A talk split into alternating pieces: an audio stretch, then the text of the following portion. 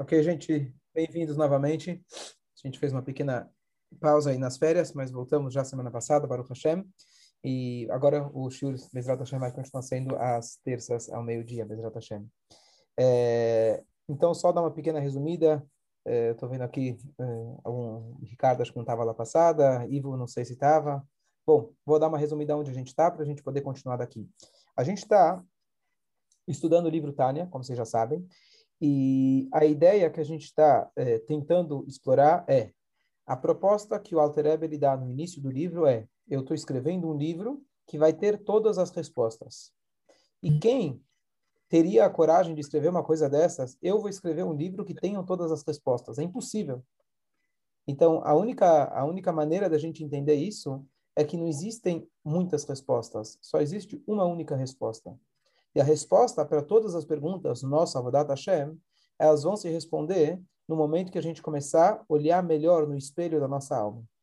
A partir do momento que a gente começar a fazer uma análise profunda da nossa é, psicologia é, espiritual, a gente vai começar a se entender melhor, se conhecer melhor, e a partir daí vão surgindo as respostas. Respostas em relação a quê? Como eu posso ter uma vida com mais significado? Como eu posso ter a Avat Hashem, Irat Hashem, Avat Israel? Todas aquelas mitzvot que parecem ser inalcançáveis, inatingíveis, que não são práticas, como é possível a gente ter, de fato, como a Torá fala para a gente, que Karov Eilecha Davar Meod, é muito próximo de você. Essa é a proposta dele. Então, resumindo, no primeiro capítulo, ele afirmou que nós temos duas almas, e a novidade, e com essa linha de pensamento, ele vai seguir todo o livro, que quando a gente fala que nós temos duas almas, não é aquela ideia que eu sou uma pessoa e eu tenho o anjinho bom, o anjinho mau. Eu tenho aquele dois, dois, eh, um em cada ombro falando para mim o que fazer. Não, eu sou dois. Eu tenho duas estruturas completas, duas almas completas dentro de mim, funcionando simultaneamente. Quando eu escolho fazer uma mitzvah, eu estou é, ativando a minha alma divina. E quando eu estou fazendo algo que é o contrário da vontade de Hashem, eu estou ativando a minha alma animal. E logo no primeiro capítulo ele explicou como funciona essa, vamos começar pela alma animal. A alma animal vem de ânimo, é a alma que nos dá vida, é a alma da autopreservação, a alma da continuidade, a alma que eu quero comer, beber, dormir, cuidar dos meus filhos e dar continuidade à minha existência. Então, isso, a princípio, não é mal, não é malvado. Isso é apenas animal. Isso é um instinto normal que nós temos e Hashem deu isso para gente. O animal, ele é a fonte, ele é a origem para aquilo que a gente chama de midot raot, de más características, má, é, é, traços traços de caráter negativo, que são as midot que a gente está querendo trabalhar. A origem delas é dessa alma animal. Porque quando eu falo, penso muito ani, ani, ani, eu fico animal, fica realmente mal. Se eu penso em mim, em mim, em mim, em mim, então realmente o animal, que era apenas para ser o ânimo, ele se tornou mal de malvado. Então, trocadilho em português funciona bem. Então, a ideia é que eu preciso sair do ani e tentar se tornar um pouco mais atá, um pouco mais é, dedicado a Hashem, dedicado aos outros. Mas essa é a alma animal. E ela tem o seu pensamento, sua fala, sua ação. Ela tem, a gente, a gente explicou um pouco sobre Chokhmah, Binah, Adat, todas as características da alma, ela tem de forma completa. Aí no segundo capítulo ele passou a explicar um pouco da alma divina. O que, que é a alma divina? A alma animal é fácil da gente entender, mas quando fala de alma divina é difícil. Então ele trouxe para a gente três paralelos, três é, analogias. Ele comparou o povo de Israel, ou a alma nossa, com o pensamento divino, como filhos de Hashem, e, me faltou uma agora, daqui a pouco eu lembro, é, e a ideia de dizer que a gente é como filho é uma ligação muito forte. A ideia de dizer que a gente é o pensamento de Hashem significa, da mesma maneira que a fala é para o outro, o pensamento para mim mesmo, nós não somos outro, nós somos parte de Hashem. Nós somos uma continuação direta. Ah, me lembrei, o sopro é o sopro de Hashem. O sopro ele vem da essência. Quando você fala, você usa muito pouco oxigênio. Quando você sopra, depois de um tempo você fica cansado. Então a nossa alma divina vem da essência da alma de vem, vem, da essência de Hashem. Isso é, essas duas, esses dois mecanismos estão presentes dentro de nós o tempo todo. Isso foi o capítulo 2. Capítulo 3. Bem-vindo, Dani. Capítulo 3, a gente explicou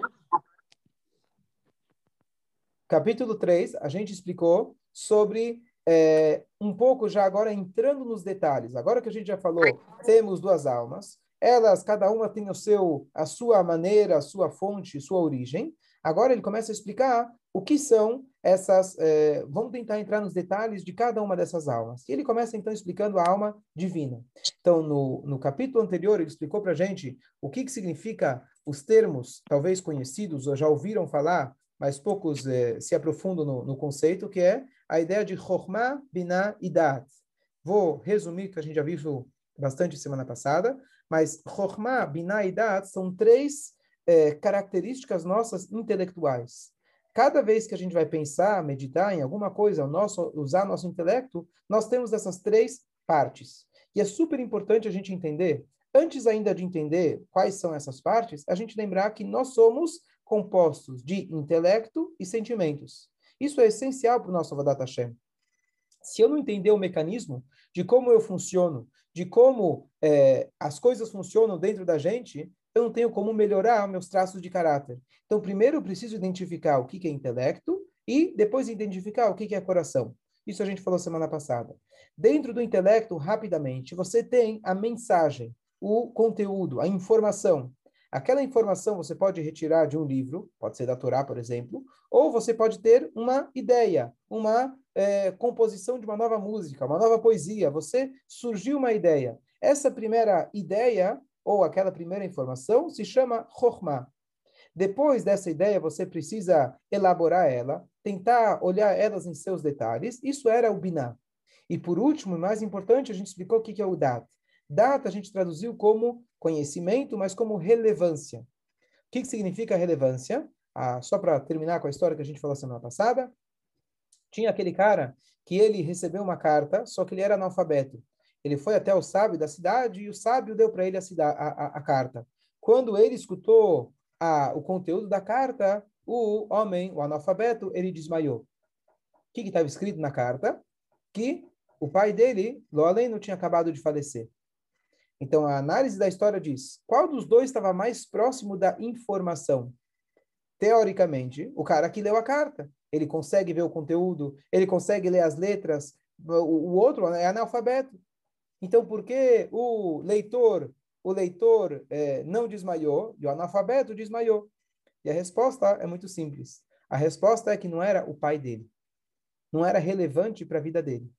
Então, não basta apenas a gente conhecer o conteúdo, não basta até eu conhecer o conteúdo em seus detalhes. O médico que fuma, ele sabe te explicar é, cientificamente todos os efeitos do fumo, por exemplo, mas enquanto ele não percebe que está se falando dele, é alguém chega e fala para ele: olha, você, é você, é tua saúde, e dá um clique na cabeça dele, ele pode continuar falando a teoria, e isso não vai tocar nas emoções dele. Então, o Dat, ele é a ponte de ligação entre o intelecto e as emoções, e ele, na verdade, para que ele sirva como é, é, ponte, ele mostra para a gente a relevância. Isso tem a ver comigo. E por isso, justamente, a Torá chama o conhecimento mais próximo, a relação íntima entre Adão e Rava, que Adão conheceu a Rava, por quê? Porque, na verdade, a maneira de conhecer, a maneira de a gente adquirir essa relevância é a gente ter uma proximidade muito grande e a gente não larga. Então, precisa de uma concentração grande, uma determinação para a gente pegar aquele conteúdo e tentar trazer ele para o nosso dia a dia. Então, essa foi a descrição da alma, por enquanto divina, que todos esses traços, todas essas, essas essa passagem intelectual nesses três níveis, elas estão, na verdade, é, é, funcionando em volta da Torá, porque a gente está aqui descrevendo a alma divina. Então, quando eu estudo Torá, eu vou estar tá passando por essas três camadas. Formar a informação. Biná, eu devo expandir naquela informação. E dar, eu preciso encontrar relevância daquele assunto para que agora eu possa passar depois para os meus sentimentos. Agora, a gente vai no capítulo 4. Ele vai explicar para a gente, ele vai explicar para a gente o conceito de levushim. Ele não explicou ainda as emoções da, da, da alma divina, mas ele vai passar para um outro conceito que são chamadas roupagens, roupas, a maneira que se apresenta. Então, todos nós temos a maneira que nós nos apresentamos para o mundo afora. Tem a maneira que eu ajo, tem a maneira que eu falo, E ainda tem uma maneira que eu apresento para mim mesmo, eu me apresento, que é o meu pensamento. Eu vou explicar. Essas três partes da nossa alma são chamadas de vestimentas, igual que a vestimenta não faz parte de você essencialmente. Igual que a vestimenta encobre quem você é, mas a vestimenta também te apresenta perante os outros. O Ricardo está aqui, por exemplo, com o jaleco branco, então dá para ver que ele está na área de medicina. Então, o que, que faz as roupas? Então, a gente vai estudar, na verdade, que essas roupas nossas, que aparentemente seriam supérfluas à nossa alma, elas, na verdade, todas as mitzvot da Torá envolvem, inevitavelmente, uma, duas ou até três delas. Cada uma das mitzvot eu preciso fazer. No mínimo, falar, e muitas vezes o falar e o fazer estão acompanhadas do pensamento da Kavaná. A Torá nos ordenou sobre essas três roupagens, sobre essas três partes da alma, que não estou ainda falando do Chokhmah, Binah, vamos falar depois dessas partes, mas a Torá nos ordena sobre essas três partes. Então, estudei para uma história, a gente entender um pouquinho, ilustrar um pouco essa ideia, que uma vez tinha uma pessoa, ele estava numa viagem de trem. Ele chegou numa viagem de trem e ele foi para a primeira classe. Mas ele era um cara simples, ele acabou entrando na primeira classe sem querer. E aí ele estava lá e ele pediu pro pro, pro, pro, pro, pro fugiu o nome agora? O, o cara que dirige lá o, o, o, o trem, o maquinista, ele falou para ele, olha, amanhã de manhã, às 5 horas da manhã, quando chegar naquela cidade, por favor, me acorda um pouco antes para eu poder me vestir e poder sair. Tá bom? O maquinista vem lá e, uns 30 minutos antes de chegar a, a, o destino dele, ele acorda ele. Estava escuro. E aquele Yankale lá, o Schlepper, aquele cara simples, de repente, ele acorda e sem ele perceber, ele acaba colocando as roupas de um comandante de alto posto lá na Rússia. E ele colocou as roupas do outro e foi embora. Ele não entendeu que quando ele saiu na rua, as pessoas batiam continência, faziam todo, né, todo um, um, um movimento de, de respeito a ele, ele foi andando. Ele achou muito estranho. Ele começou a pensar: será que agora eu sou uma pessoa importante? Eu era o Schlepper, deve ser que eu sou. E aí ele começa ele começa a andar na rua até que ele passa na vitrine e ele percebe que ele está com as roupas do comandante. E aí ele vira e fala: Ah, eu já entendi. O maquinista acordou o comandante em vez de acordar o Yankadeu Schlepper. Ou seja, ele olhou para as roupas dele e ele julgou a si mesmo só baseado nas roupas dele. Se eu estou vestido com roupas de comandante, vai ver que eu sou comandante. As roupas não nos definem, por um lado, por outro lado, todas as nossas atitudes, elas estão envolvidas com as nossas roupas. Então, aqui nesse capítulo, a gente vai ver, por um lado, como as roupas elas podem ser trocadas, podem ser substituídas e, teoricamente, não fazem parte do nosso ser, da minha essência, da minha pessoa. Ao mesmo tempo, essas roupas, a gente vai ver, elas têm um impacto muito maior do que o meu sentimento e do que a minha compreensão. E nesse capítulo, então, ele vai apresentar para a gente a ideia de como a gente pode começar a nossa transformação e a gente, e nosso auto-aprimoramento, e nosso amor a Hashem, temor a Hashem, e os nossos, melhorar nossos traços de caráter. Vamos lá. Eu faço a leitura aqui no hebraico, acho que todos conseguem acompanhar. Deixa eu só abrir aqui. Então, aqui estamos. Perek Dalet, capítulo 4. Lechol.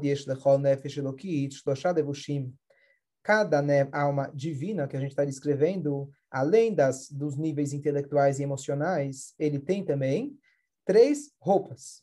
Shehem, Marshavá, Dibur, Umase. Pensamento, fala e ação. Sheltariag mitzvot Torah. Das 613 mitzvot Torah. O que, que significa isso? Ah, eu tenho pensamento, fala e ação. O que, que tem a ver com a Torá? Não. Aqui ele está descrevendo a, o mecanismo da alma divina. Toda vez que eu estiver falando Torá, quem está funcionando é a minha alma divina.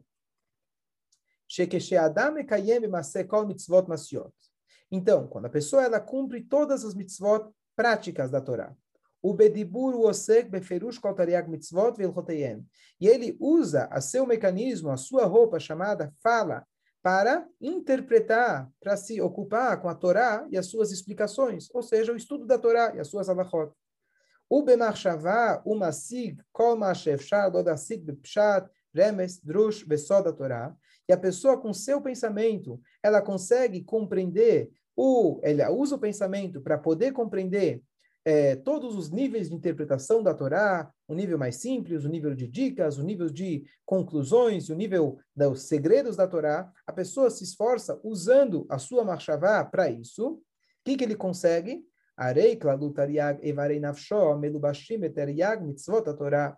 Então ele consegue que, que os 613 órgãos do teu corpo, eles agora estão, todos eles, investidos nas mitzvot da Torá. Então, o que, que ele está dizendo para a gente? O pensamento, esqueci de explicar antes, o pensamento, ele também é uma roupa. Ele é uma roupa, mas é uma roupa mais próxima da gente. Qual que é a diferença? Qual que é a ideia do pensamento?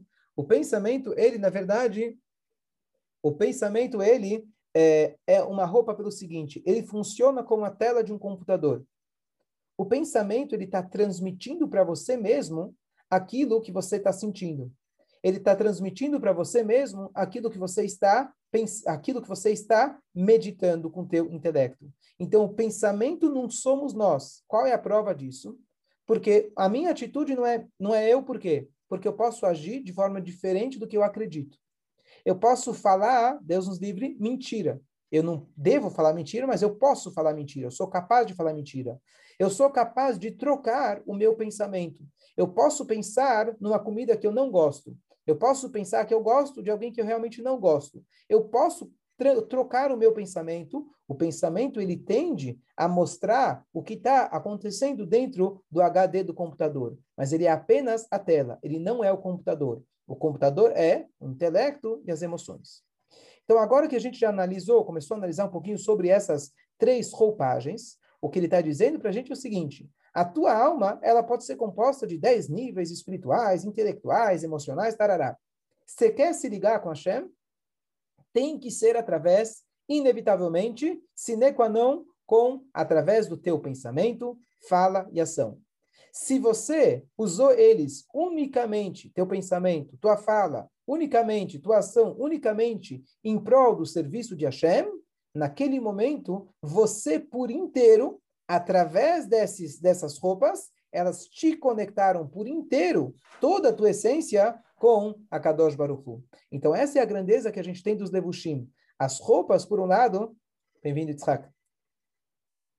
As roupas, por um lado, elas são. apenas... Desculpa, eu fiquei preso numa reunião. Sem problema, tranquilo. As roupas, por um lado, elas são exteriores à pessoa, mas no aspecto nosso de serviço a Deus, elas são essenciais. É unicamente através do meu Machavad de Burumacê que eu vou me conectar com Hashem. E aqui, na verdade, é um ridush muito grande. Não sei se é um ridush, mas é uma, é uma maneira de pensar revolucionário. Porque muitas vezes, quando a gente fala, eu quero melhorar os meus traços de caráter, eu quero ser uma pessoa melhor. E a gente não sabe por onde começar. Será que eu preciso para um psicólogo? Será que eu preciso de um, um, talvez um rabino, psicólogo da alma, e ele vai me falar o que, que eu deveria estar sentindo por Deus, pelas pessoas, etc. Aqui ele começa dizendo muito prático, aquilo que se hoje fala na psicologia moderna, a ideia do CBT, que é, quer dizer, aquela psicologia comportamental, que para eles seria como se fosse um grande reducho, uma grande novidade, não tem reducho nenhum. Toda a Torá foi nessa estrutura. A Torá não fala para você sinta. A Torá normalmente fala para você faça. Faça. Depois você pode falar. E junto com isso você vai treinar o seu pensamento. E nessa, nessa base a gente vai entender que com o pensamento e com o pensamento adequado, você vai desenvolver um amor correto e você vai mudar toda a sua essência através justamente das suas partes mais baixas, das partes mais distante, distantes da tua alma, que é apenas a roupagem, a maneira de você agir, a maneira de você falar. Isso vai ter um impacto muito grande em toda a tua alma. Então, aqui é uma, é uma, é, é uma maneira revolucionária, e já dá para a gente tirar daqui uma lição. Se eu quero mudar um traço de caráter, para de ficar pensando, para de ficar tentando fazer um plano. Literalmente, começa com a prática. A partir da prática, você vai começar, aos poucos, também, Bezrat Hashem, sentir naquela direção. E essa é a força, o um impacto muito grande que a roupa tem na gente. Vamos lá. Ok. Então, ele fala o seguinte. O bifratut. Então, além da tua, da, que o teu pensamento, fala e ação está envolvido com aquela mitzvah, Bechinot, Chochma, Binah, Vadat, Shernafshom, Medubashov, Torá. Então, através do teu pensamento, você despertou o um mecanismo intelectual, que ele é composto daqueles três níveis, Chochma, Binah e Dat.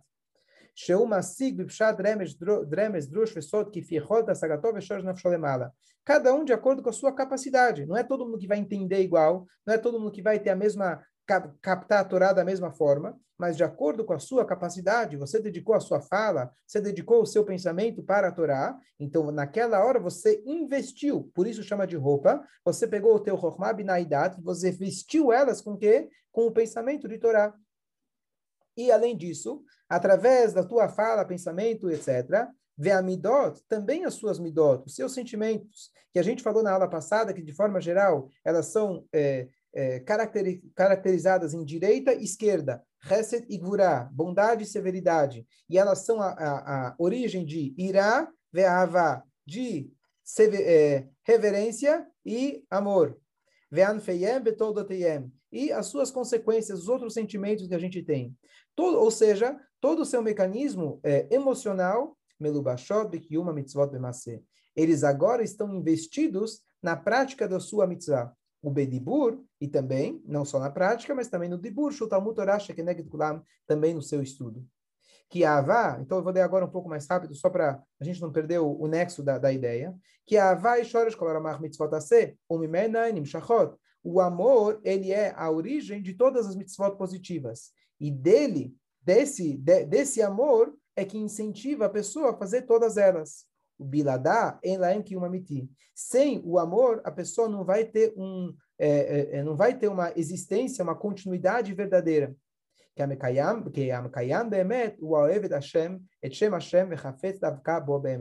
Aquele que ama Hashem, naturalmente ele vai querer se ligar com ele. ואי אפשר דווקא בו באמת, כי אם בקיום רמ"ח פיקודים, שהם רמ"ח איברים למלכה כביכול, כמו שבאר במקום אחר. Então, ele só está falando qual que é a, o propósito do amor a Hashem. O amor a Hashem, ele é, na verdade, uma mitzvah da Torá, à parte, mas amar alguém, não existe você amar alguém, eu falo para você, você gosta de mim? Amo você. E por que você não me ligou no dia do meu aniversário? Então você não me ama.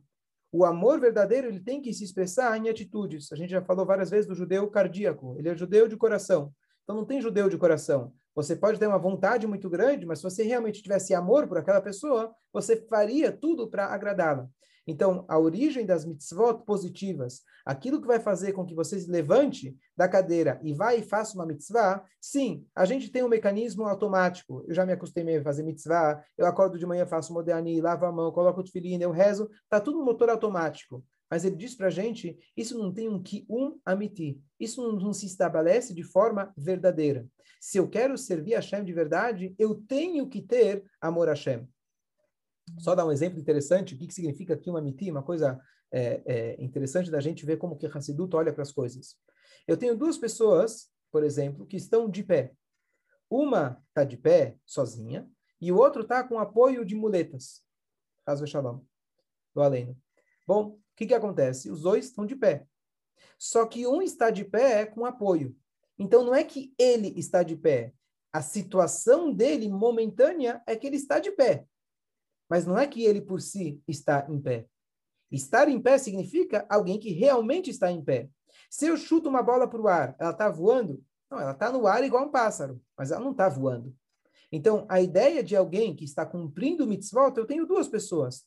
Tem uma pessoa que está cumprindo de forma situacional, naquela situação ele está cumprindo. Por quê? Ah, porque eu me acostumei, porque assim eu fui educado, já está no motor automático. Então, isso não é um que um amiti, isso não é uma existência verdadeira. Não quer dizer que algum dia ele vai largar as mitzvot. Pode ser que ele vai continuar fazendo até o 120. Mas durante a ação dele da mitzvah, não tem um que um. Aquilo não é algo que se estabelece, não é um pássaro voando, é uma bola que por acaso está lá em cima.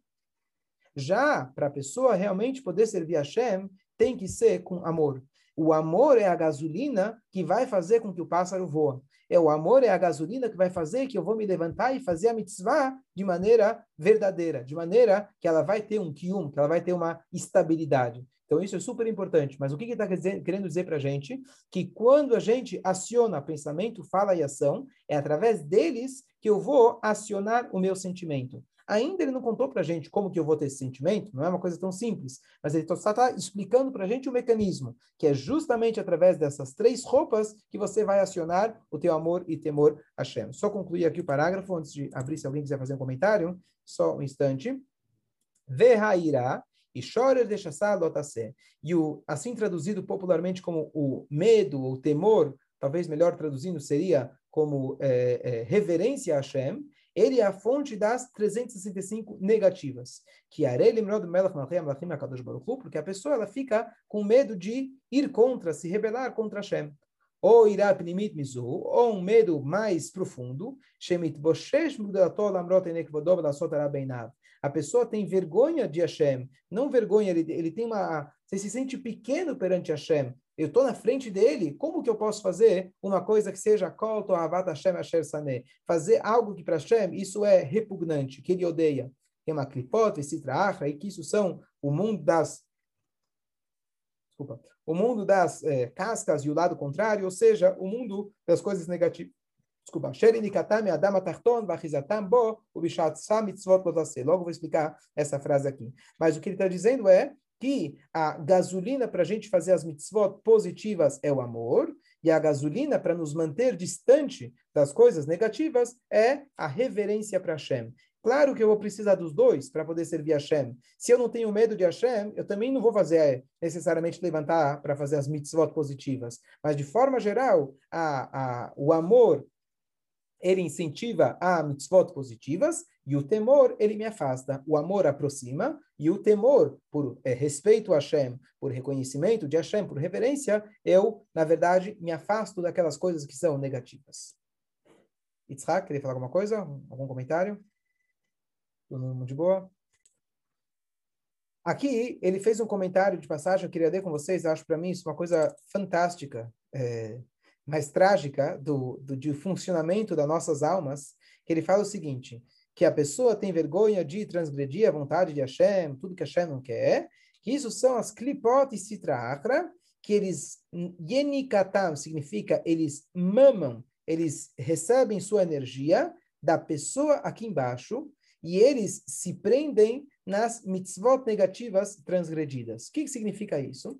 Então, aqui na verdade, é, parte daquilo que a gente está estudando, a gente está estudando o funcionamento da alma divina aqui no nosso corpo e o funcionamento da alma divina, é, da alma animal no nosso corpo. Além da alma divina é, ser um, um, um, uma parte de nós, a alma divina por si, ela tem uma vida. É uma alma, ela tem vida. E como que existe vida para algo que é contra a vontade de Hashem? Como que pode ser que existem coisas no mundo que seja contra a vontade de Hashem? Então, se é contra a vontade, por que, que Hashem cria? Então a gente sabe o conceito básico do livre-arbítrio. Hashem ele faz isso por uma causa maior. Eu vou criar o mal para que a pessoa possa escolher, e aí vai fazer as suas escolhas, vai ter um verdadeiro valor. Mas a maneira que Hashem ele, ele dá vida para isso, a gente falou nos outros capítulos, ele dá como se fosse que se dá um presente para o inimigo. Tó, pega aí. Eu não quero te dar, eu só estou te dando porque porque eu preciso mas não que eu queira realmente você. Eu quero o resultado final, o bem maior que vai sair através de você. E agora tem mais um detalhe interessante que é o seguinte: o nosso Yetzerará, pelo menos eu conheço ele bem, ele sempre vem com uma nova ideia. Ele aparece faz isso, faz aquilo, isso vai te fazer sentir bem, isso vai te fazer mais aliviado, briga com aquele, fala mal do outro, e ele começa a vir com essas histórias. Qual é o interesse do nosso Yetzerará? Que, aliás, Yetzerará são as midot, as parte, a parte emocional da nossa alma animal. Qual que é o seu interesse? Eu viro e falo para ele, meu caro amigo, o que, que você está fazendo aqui? O que, que você quer da minha vida? E ele vai te responder, na verdade, vamos fazer um business, vamos fazer uma troca. Eu te dou um prazer instantâneo e você, em vez disso, me dá um pouco da sua vida. Ele funciona como um parasita. Ou como quem já leu ou conhece um pouco do, do, do, do psicopata, é aquele que suga toda a tua energia e depois ele se vinga de você. Talvez parecido com aquela aranha lá que, ah, depois do relacionamento lá que eles têm lá de procriação, do acasalamento, a aranha vai lá e mata o macho, tá certo? O que, que ela faz? Ela dá para você um prazer imediato, mas o Yetzirará, como diz o Talmud, ele mesmo é uma lachamavet. o interesse dele é sugar de você toda a energia positiva. Na hora que ele consegue isso, então ele, na verdade, se despede de você, você morre espiritualmente, faz o shalom, e agora ele parte para o próximo. Ele é literalmente um sanguessuga. E ele faz isso em troca de um prazer momentâneo. Essa é esse é o mecanismo do Yetzirará. Se a gente parar e pensar, você vai ver que é sempre assim. O Yetzirará vem com algo que parece ser, naquele momento, muito bom, muito atrativo, e depois que você fez aquilo, Deus nos livre, você transgrediu, você fica para baixo. Você fica chateado. Você fica, na verdade, com menos intensidade, com menos sensibilidade espiritual. Então, é, esse é o mecanismo dele. Então, por que, que ele faz isso? Porque cada vez que ele continua, ele causa com que o Di faça uma verá, Shalom, ele, na verdade, ele está ganhando mais vida. Enquanto ele conseguir fazer com que você peca, ele vai ganhando mais um dia de vida, mais um ano de vida. E por isso aqui a gente explica de forma mecânica, espiritual, do porque o Yetzirará está escrito conforme a pessoa é maior, maior é o Yetzirará dela. Certo? A gente sabe, quando a pessoa tem muito a grandeza espiritual, então ele tem também um desafio muito grande. Todos nós temos um livre-arbítrio igual. Se você tem um potencial muito grande espiritual, então você também vai ter um desafio muito grande. Então, qual que é o mecanismo espiritual disso? Porque a alma animal, ela ganha vida justamente através da alma divina. Ela não tem um acesso direto a Hashem. Ela tenta pegar, sugar da alma divina. Então, se você tem uma alma divina super desenvolvida, ou que veio aqui para o mundo com potencial espiritual altíssimo, então esse é um peixe grande para o Yetzerará. O Yetzerará, a alma, de, a alma animal, vai dizer, bom, esse cara aqui tem muita energia para me sugar. Eu vou conseguir viver às custas dele se eu continuar fazendo ele pecar por muito tempo. E assim ele vai recebendo a sua, a sua força. Tem uma, uma história, não lembro agora os detalhes, mas o Baal Shem uma vez, ele estava reunido com seus alunos, e ele estava, acho que era um Shabat, alguma coisa assim, era a véspera de Shabat, e ele estava, é, ele teve alguns momentos, um momento ele riu, um momento ele ficou muito triste, um momento ele riu, ficou, ele ficou sério e etc. E depois ele explicou o que, que era. A, a história era basicamente o seguinte: ele estava enxergando que tinha uma pessoa, um estudioso da Torá, que ele passava semana de semana a semana, de sexta a sexta, jejuando. E quando chegava na véspera do Shabat, ele quebrava o jejum dele com um copo de leite. E esse homem era um cara muito, muito elevado, uma pessoa que dedicava a vida para o estudo da Torá e para a espiritualidade. Só que os anjos faziam que toda vez que ele ia buscar, pegar aquele leite, aquele leite derramava. Então a esposa derramava. E na hora que a esposa derramava, ele ficava louco da vida e brigava com a esposa. E com isso, a alma animal, os, os espíritos negativos, eles conseguiam hayut, uma vida para mais uma semana. E eles riam, riam, riam, ficavam super felizes. E assim, então, passaram algumas semanas, ele percebeu que isso era uma constante. Aí ele decidiu colocar o leite no lugar mais alto. Mas, dito e feito, quando a hora que ele foi chegar sexta-feira, o leite caiu de novo e novamente ele ficou bravo. E assim aconteceu até que um dia ele colocou no armário e colocou fechado e trancado e não sei o quê. Só que na hora que ele foi pegar, caiu de novo. Basicamente, o Baal estava assistindo isso acontecer e acho que ele rezou por ele. Então, acho que a última vez foi que ele conseguiu realmente fazer com que ajudar é, é, ajudar aquela pessoa, não sei se a pessoa estava presente lá na, enquanto o Baal estava contando, não lembro os detalhes, mas basicamente ele conseguiu ajudar aquela pessoa que não ficasse mais nervoso, que daquele nervosismo dele, toda aquela aqui do chá que ele investiu durante a semana, acumulou energia, no final das contas ele estava dando pelo menos uma fração dela para o lado oposto. Então, isso acho que para mim, pelo menos, é uma coisa muito é, importante da gente sempre lembrar. Quando o Yetzerará aparece para a gente, fica esperto. Ele vai te fazer uma oferta aparecendo como se fosse algo irresistível. Mas lembra que a troca nunca é uma troca boa. Ele te dá algo instantâneo ele dá algo instantâneo e algo e algo que é, é, é, e apenas uma ilusão. É isso que ele está te vendendo. Enquanto está dando para ele uma energia verdadeira que você poderia estar tá investindo isso de outra forma, você poderia estar tá investindo isso para o teu crescimento. Dúvidas? Só para concluir aqui o pensamento, é, o Mag de Dubna, é, famoso Mag, ele trazia exemplos e parábolas para tudo. Ele conta o seguinte exemplo, que é baseado na Aftará que a gente teve agora nessa última semana que é uma das aftarot que a gente é, é, chama de admoestação, é, tlata de puranuta. São as três aftarot que são admoestação como preparo para Shabeav. Então, é, lá o, o Navi fala para a gente, ele admoesta a gente dizendo que vocês pegaram, de, abriram mão do poço de água viva, da fonte de água, e vocês cavaram para vocês poços e poços vazios. Essa é a linguagem. O Mag de Dubna explica isso com o seguinte, com o seguinte exemplo. Ele conta a historinha. Tinha um homem, um Talmid Raham, que ele se casou. E o sogro se comprometeu a sustentar ele por muitos e muitos anos. Ele continuou estudando Torá, e Torá, e Torá, e Torá, até que um belo dia o sogro já estava velho, não tinha filhos homens, ele chegou para o genro e falou, meu querido, está terminando aqui os teus anos na Yeshiva, chegou a hora que eu preciso agora começar a te ensinar sobre o meu negócio para você poder tomar as férias. Ele falou, tá bom, que, que eu preciso fazer? Eu estudei na Yeshiva, eu não sei fazer business. Ele falou, olha, faz uma viagem até a China, que era Leipzig, você compra é, no atacado barato e vende no varejo mais caro. Tá bom? E aí o sogro foi lá, deu um saco de moedas no, na, na mão, nas mãos dele, passa algumas semanas, volta lá o genro com um carregamento de 10 carroças.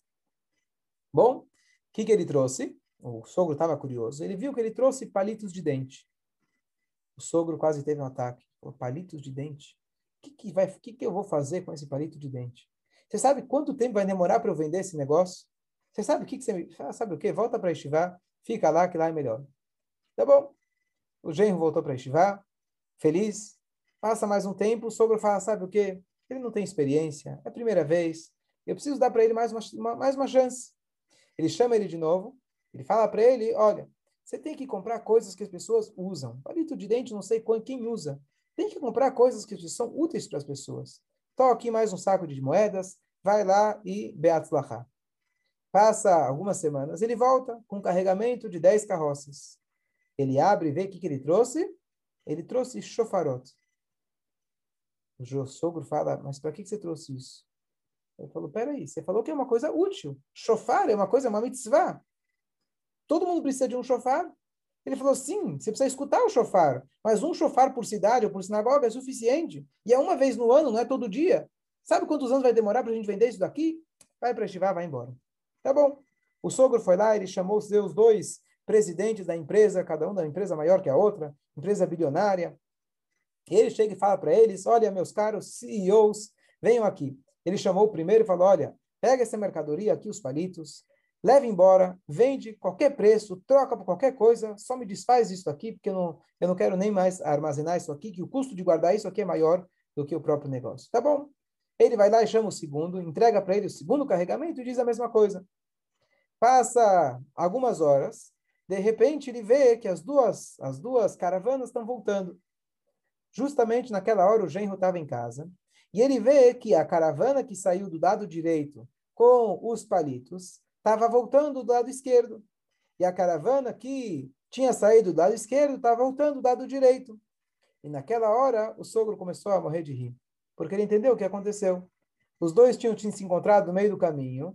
O patrão tinha falado troca por qualquer coisa. O homem do chofar falou: bom, palito de dente é mais comum de se usar do que o chofar. O homem do palito de dente pensou, palito de, eh, o chofar, pelo menos ele tem uma mitzvah, as pessoas vão usar. E eles trocaram, cada um voltou com a mercadoria trocada. E o genro que estava lá, ele começou a ficar muito bravo.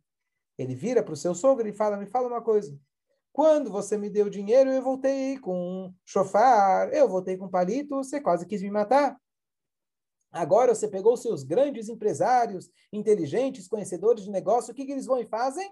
Compro exatamente as mesmas mercadorias que eu comprei. E aí o sogro fala, volta para estivar porque você não entendeu. Para você eu te entreguei um saco de moedas de ouro. E com isso você foi lá e comprou uma porcaria. Eles pegaram uma porcaria e trocaram por outra. Eu achei engraçado. Isso não me deixou triste. Então diz para a gente o Mag de Dubna, fala a mesma coisa. Se você trocasse, Deus nos livre, uma idolatria por outra, você está falando de um poço furado com um outro poço vazio. Então você troca uma pela outra, não, não, não tem diferença. Mas vocês, Bene Israel, que vocês têm a fonte de água vida, vocês têm um contato com Hashem diretamente, vocês vão lá, abandonam a fonte de água viva, vão procurar o quê? Poços e poços vazios. É isso que vocês estão fazendo. Essa é a demonstração que Hashem dá para a gente. Então, usando isso aqui, essa passagem para o nosso dia a dia, cada vez que a gente deixa o Yetzerará dominar a gente, o que, que a gente está fazendo? A gente está deixando, trocando poços de água vida, viva. A gente tem o Ruhaniut, a gente tem a espiritualidade natural dentro de nós, e eu estou dando de presente para quem? Para o inimigo. E o que, que ele me dá em troca? Um poço vazio. Ele vai lá e esvazia a minha fonte. Por isso, toda vez que uma pessoa faz uma verá, normalmente, pelo menos no início, como o Dani falou, quando a pessoa ainda não acostumou, se sente vazia. Ela sente um vazio, porque realmente você ficou agora sem uma parte. A força da chuva, claro, você consegue pegar aquelas águas, reaver, etc. É, você pode trazer tudo aquilo de volta. Mas o momento da verá é justamente fazer essa troca de Be'er Maim Chaim por Borot Borot Hatsuvim.